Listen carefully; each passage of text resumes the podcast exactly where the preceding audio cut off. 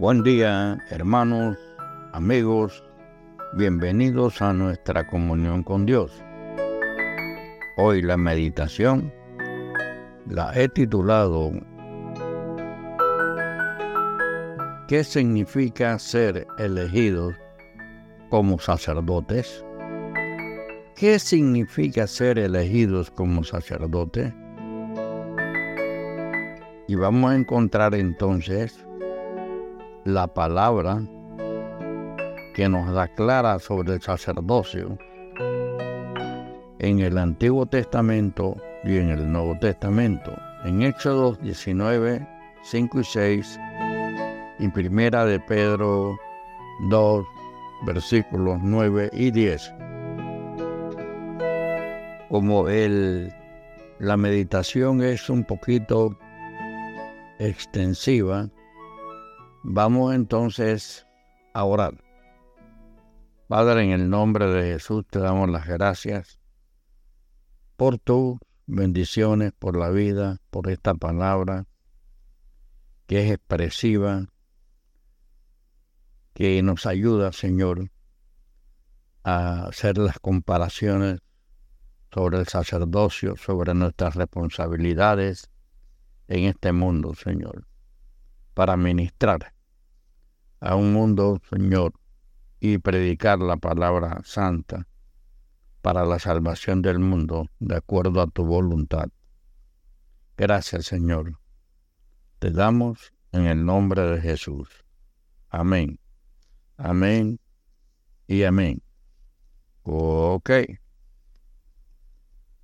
Entonces vamos a ver aquí, como generación escogida de Dios, vivimos en el cauce elegido para canalizar el gran propósito de Dios.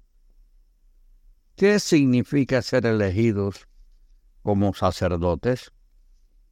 Antes estábamos sin Cristo, sin hogar, sin promesa, sin esperanza y sin Dios. Y encontramos, lo encontramos en Efesios 2.12. Así como el velo del templo excluía al hombre del lugar santísimo, así nuestros pecados crearon una barrera que nos separaba de Dios y de nuestros semejantes. Pero ahora hemos sido hechos uno con Él y con otros cristianos por la sangre de Cristo Jesús, el sumo sacerdote que nos abrió el camino hacia Dios.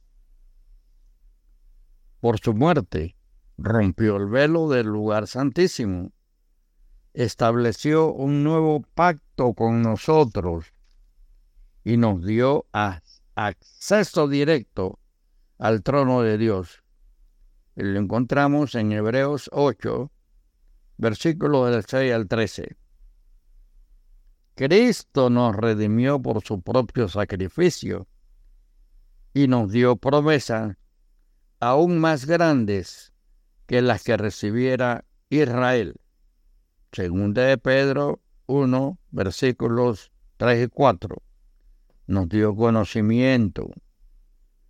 Como sacerdotes reales, recibimos tanto las promesas como las responsabilidades del nuevo pacto. Como realeza, vivimos en la bendición del reino. Como sacerdotes, actuamos como representantes del reino. Todos nosotros somos sacerdotes neotestamentarios y tenemos deberes específicos que difieren de que difieren de los que tenían los sacerdotes del Antiguo Testamento. Aquellos sacrificaban animales. Los sacerdotes neotestamentarios sacrifican sus cuerpos vivientes, su alabanza, gratitud, buenas obras y posesiones materiales. Romanos 12.1 y Hebreos 13.15 los sacerdotes del Antiguo Testamento obedecían y ministraban solamente la Torá. Nosotros obedecemos y ministramos toda la palabra. Los sacerdotes del Antiguo Testamento ministraban en el templo en Jerusalén. Nosotros somos el templo del Espíritu Santo. Primera de Corintios 3:16. Y ministros en todo el mundo. Los sacerdotes del Antiguo Testamento, como representantes de Dios, bendecían a personas en particular. Nosotros bendecimos a todas las naciones por quienes somos y lo que hacemos. El sacerdocio del Antiguo Testamento se limitaba a la tribu de Leví. El sacerdocio del Nuevo Testamento incluye a todos los creyentes. ¿Estás tú ejerciendo un sacerdocio santo? Que el Señor bendiga tu palabra.